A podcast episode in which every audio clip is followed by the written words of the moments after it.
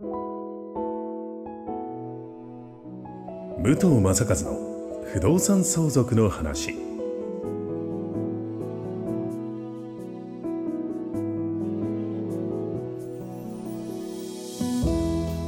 ポッドキャスト武藤正和の不動産相続の話は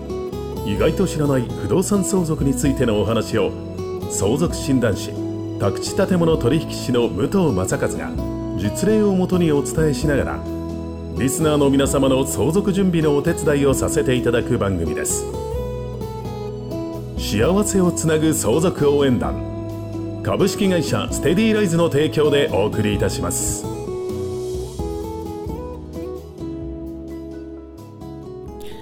皆さんこんにちは、えー、第6回目となりました。武藤正和の本当にあった不動産相続の話。ちょっと噛みそうになったけど。よろしくお願いします、えー、ナビゲーターはおなじみ土屋恵子と申します。そしてメインゲストの、えー、不動産業29年。不動産相続士診断士。もういろいろね。いろいろ詳しい プロフェッショナルの。武藤正和さんです。どうぞよろしくお願いいたします。よろしくお願いします。はい。ちょっとねいろいろねいろいろいろいろありましたね。いろいろありますよね。はい、ちょっともう気持ちを入れ替えてもう一回やりましょう。はい。はい。で前回のねポイントとしてちょっと私もなんかごっちゃごちゃになっちゃってるんですけど、あの、はい、まあ遺留分ですとか。はいとかそこからもう武藤さんにバトンタッチしたんですけど、はい、まあ法定相続があって、法定相続っていうのは法律民法で決まってる誰がどれぐらいの取り分があるよ相続分があるよっていう話で、うん。うん、その中で遺留分っていうのがありますよっていうところですね。はいうんうん、で相続発生して一番最初に分ける時に重要なのは遺言書があるかないか、うんうんうん。ね、遺言書がなかった時に初めて、まあ、法定相続取り分なんですけれども、えー、法定相続分って言って遺産分割協議書っていうのを作るんですね。はいそれは遺言書があるかないかで変わってきます。その中での、えー、法定相続。で法定相続に納得がいかないと遺留分で請求する。自分の取り分を主張する、はい、それでまとまらないと、えー、訴訟に起こすしかないってこの3段階だそうですね。少なくはないです。でも大概亡くなってから皆さんこういうの動き出したりする方が多いじゃないですか、はい、はい、今みたいな私みたいに訴訟みたいになる方い、まあ、ここでちょっとあれなんですけど、うん、遺言書があれば、うん、まあその通りやるのは、はい、遺言書ってのは亡くなった人の意思気持ち、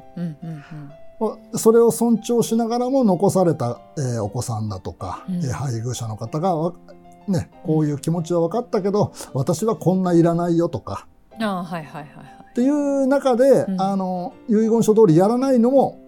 あるんです。うん。いろいろありますね、うん、ただ遺言書があればそれを主にして、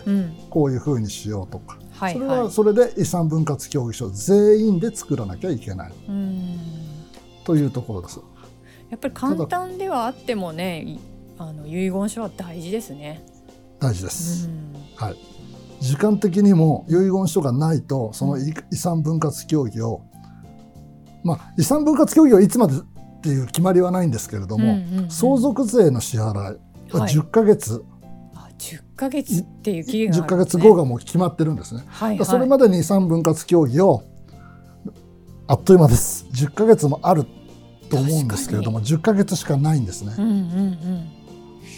ですよね。その間に遺言書とか出てこなかった人とかは大変ね、遺言書があるかないかっていうのはすごい大事で、うんうん。まあ、ちょっとその遺言書をもう少し噛み砕いて言うと、はい、遺言書たくさん種類があるんですけれども主に3つ、不動産の時に僕らがあの勉強会セミナーでお教えするのは、うん、公正証書遺言と実質証書遺言、はい秘密証書遺言、はい中身は何が違うかっていうと、うん、ほぼ一緒です。それでまあそれこそ公正証書遺言は交渉人が書きます。はいはいはい。実質証それ以外は自分で書くっていうところなんですけれども、まあ、あとはね印鑑を書いたりっていうところで、はいはい、うん、秘密証書って誰かに預けられるんですか？えこれはね、うん、誰かに預けちゃうと秘密じゃなくなっちゃうんで、あの自分で保管するしかない。それを頑張って見つけてねみたいな。そうです。はじめだからいやあるよどこどこにあるよっていうぐらいは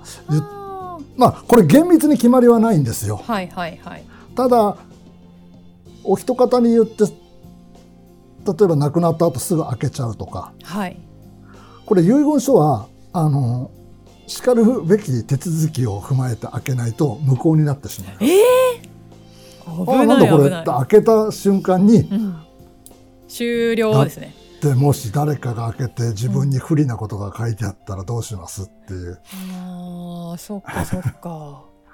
それを、それで何千万何百万の、ね、差が出るんだったらない方がいいやと思っちゃう人もいるし。確かに。遺言書の意味がなくなってしまうんで基本、あのー、これは私どもはお勧めしてないんですけれども、え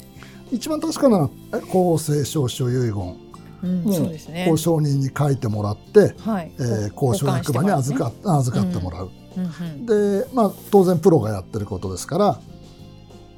まあ違いはないしそうですね。有効であるというところですね。うん、もうその人を信用して自分の財産をもう全部書いてもらうっていうね。はい、はい、そこ1回2回で書き終わらないんで、うん、まあ、デメリットとしては時間がかかるというところと、えー、あくまで第三者の方に自分の資産、ね、を明かさないと、はい。ね、後から この財産はどうするこうするってなってしまったり、うん、借入金のことを例えば言ってなかったり。あそうですよね、うん、ここら辺がクリアできるんであれば一番硬、うん、い揉めないところではあるかなと思います。うん、そうですね。うん、確かに、まあ、そう秘密にはしておけないですよね。いや本当そうですよね。自分の資産をね、うん、それがちょっと嫌がる人は、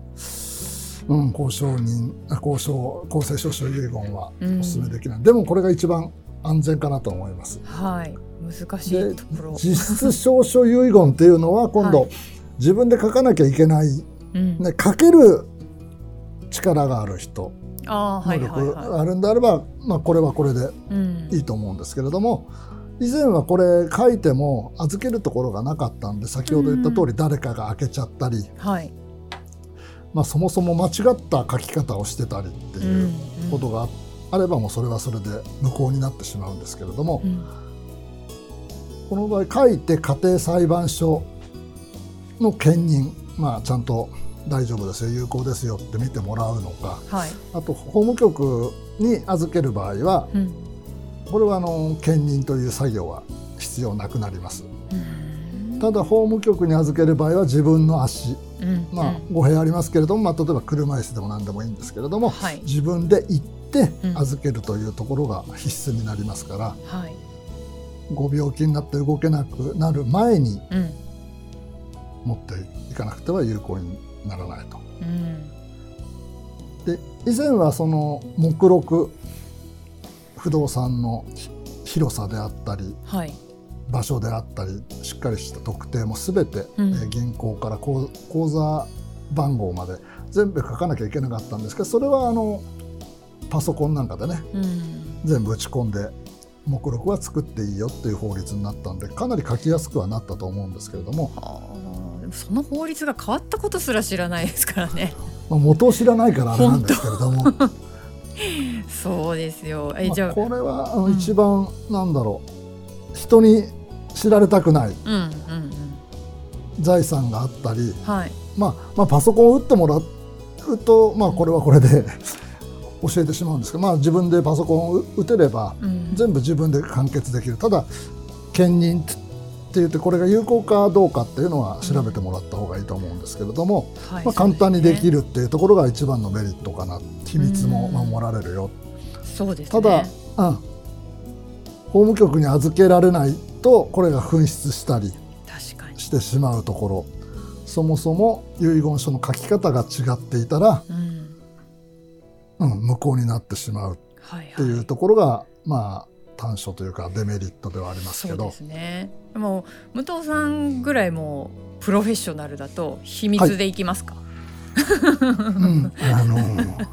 まあ、秘密にはしないと思うんですけど、うん、しっかり書いてやっぱりあの資料の方弁護士の先生だったり司法書士の先生だったりこの書き方でいいのって確認をしとかないと、うん、揉めるもとになってしまうので書くんであれば、うん、あの書いて、はい、しっかり預けておいた方が、うんうんうん、後々揉める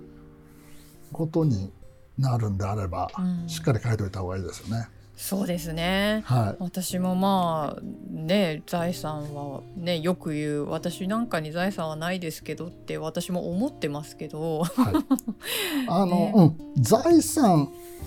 財例えばお金だけじゃなく不動産だけじゃなく、うん、なんか託したいことがあったりしたらね仕事のことだったり。はいはいはい。そういうことでもいいんですもんね。今あのーすいません勉強不足であれですけど、ええ、ペットを今後私が先に亡くなったらペットをこうしてよ。アメリカなんかでは結構あって、はい、何億ペットをこれねしっかり預かって育ててくれてる,、くれる方に何億を相続させるとか、そういうのもあって。うんうん。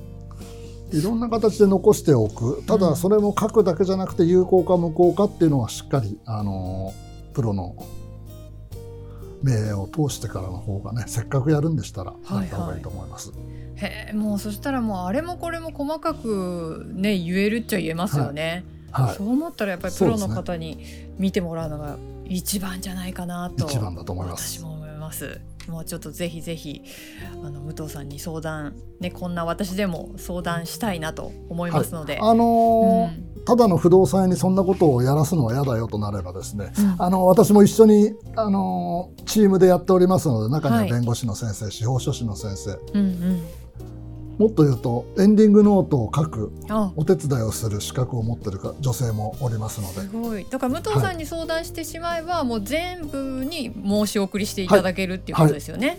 はい、はいもうこんなにお任せ願えれば。ね本当に嬉しいことはないのでぜひあの直接セミナー行かれてもいいですしあのこのねあの番組を聞いた後に概要欄に、はい、あの武藤さんの公式アカウントの登録リンクがあるので登録していただくとあの武藤さんともつながれるし、はい、いざという時に役立つ相続対策ブックというのもプレゼントしているということなので、はい、ぜひぜひねもう今日本当にもっと知りたいってなった方たくさんいらっしゃると思うのでご登録の方よろしくお願いしたいなと思ってますので、はい、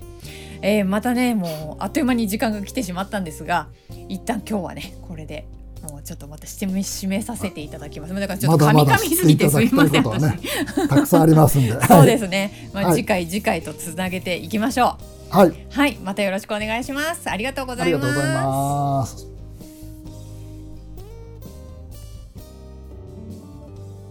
今日のポッドキャストはいかがでしたでしょうか？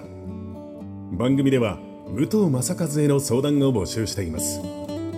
概要欄にある幸せをつなぐ相続応援団の LINE 公式アカウントからお申し込みください。東京都中野区で定期開催している相続勉強会についてのご案内もさせていただきます。それではまたお耳にかかりましょう。ごきげんよう。